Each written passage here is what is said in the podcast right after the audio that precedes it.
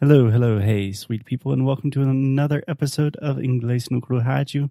I am Foster, I'm your English teacher, and as always, I am joined here with. Alexia, hello. Hello, Alexia, how are you doing? I'm fine. What about you? I'm doing well. We are inside recording podcast on a rainy day, and whenever I am recording podcast, I am happy. That's good because it's our job. Exactly. So, today we are talking about This week on the show, this week on Inglês no Rádio, we are taking you to the nation's capital. That is to say, Washington, D.C. Washington. Washington. Okay, Washington, D.C. Exactly. So, Alexia, this is your first time that you've been to Washington, the first time that you visited D.C. And just to clarify, a lot of people say Washington. That can be a little bit confusing because there is a Washington state.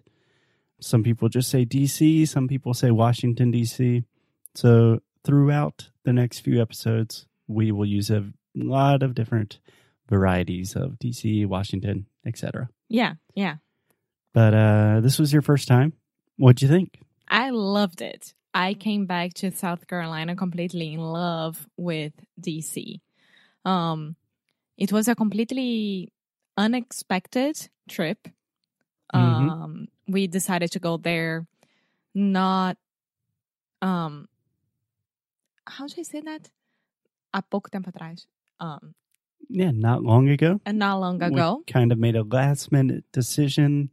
I had to do some bureaucratic stuff with visa issues, just part of dealing with an international life. And we decided to use that as an opportunity to visit the nation's capital. Yes, and also we have friends who are there. Um, and it's always good to see our friends and get together. Yeah, yeah. So, Alexia, I've only been to DC one time before. That was like 10 years ago. And to be honest, I kind of have a negative perspective of DC. I think just because of politics, and I'm not really a big city kid, but I was pleasantly surprised by DC. You were pleasantly surprised. So tell me, what were some of the things that you liked about it? I love that it's a walkable city Mm-hmm. and it's a plain city. Compare plain, Nope. Do you want to guess again? plain. Plane could be avion, or or it could also be plane, or Yeah. it could also be um like plain, boring. But I think you want to say flat. Okay, well, you told me that it was a plain city twice or three times when we were there. I never said that, and I always love when the student tells the teacher that the teacher is incorrect because that is simply untrue. It is a flat city. That is a false friend in English. Plano, flat. Okay, so it's a flat city, and comparing to Porto or Lisbon, we didn't have any trouble walking around and really, really walking for two hours, one hour and a half every single day. Yeah, it's really nice to be in a city where you can walk a lot. And I never realized until this week how much a difference it makes if a city is flat or if it has a lot of hills.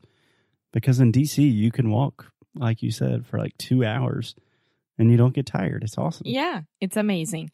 And also, all the historical things about DC and everything that happened there and it's happening now, and all the museums that you got to visit. I Mhm. was telling my friend, Marina, my best friend, she called me today. Hey, Marina. and we were talking about business stuff and etc. But I was like, Mariana, seriously, DC for me is better than New York for a lot of reasons. Those are fighting words. Yes, yes, for a lot of reasons. Maybe DC, I see myself one day, who knows, having an apartment there, living there. yeah. Yeah. Maybe one day. Can I give you a quick correction before we proceed? hmm Okay. Can you say the word museu for me? Museum. museum. Museum. Yeah. So there is that kind of my sound at the beginning, like me and you, mu, Museum. museum. I was hearing you and a lot of our students do this, say museums, but you want to say mu, mu, museums. Museums. Perfect. Okay. Um and I I like DC because it's a big city but at the same time it's not that big at all. I feel like it's I know that you don't agree with that, but I feel like it's like Porto and Porto and I don't know, I felt really really comfortable there. yeah. Yeah, I don't really agree with the Porto comparison, but I do think it feels smaller, in my opinion, for two reasons. First, there are not a lot of tall buildings. It's not like New York, where every other building is a skyscraper. So there's a lot more space. It doesn't feel overwhelming. And, And, the townhouses. the townhouses are just adorable. They Oh are God. darling. And also, it's kind of very evenly divided by neighborhood. So each neighborhood is like its own separate little city, if that makes sense. Yeah, yeah. Um, and I don't know about you guys, but Foster and I, we really, really like to get to know the city and to be part of the city and to be part of anywhere that we go that it's new for us. Okay. When you say to be part of, what do you mean? It's really to experience the city.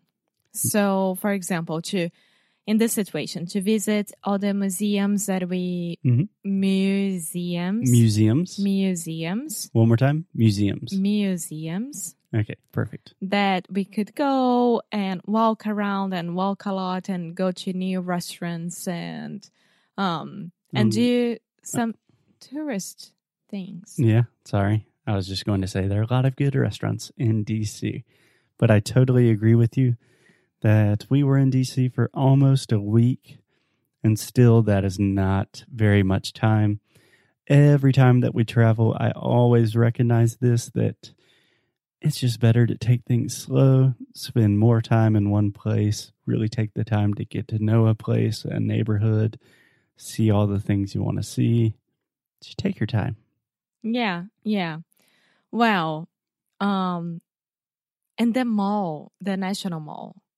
Is that how I say it? Yeah, the Yeah. National Mall is technically a big federal park in the middle of DC, and that's where all of the most important historical uh, buildings and sculptures and statues are. For example, the U.S. Capitol building, the Washington Monument, the Lincoln Memorial, the Jefferson Memorial, all of this cool, amazing stuff that we are going to talk about in a lot more detail in the next few episodes. Yes. Um one thing about DC because we are only talking about the good things and now I want to talk about a bad thing. Sure. Traffic. Yeah, like most big cities, the traffic in DC is hard to deal with. It's crazy, but they have public transportation, which apparently it works very, very well. We didn't take any subway or bus, but all our friends they were saying that that it works very nicely. Yeah. And you can walk most places. And of course, you have all of the ride sharing apps, Ubers, things like that.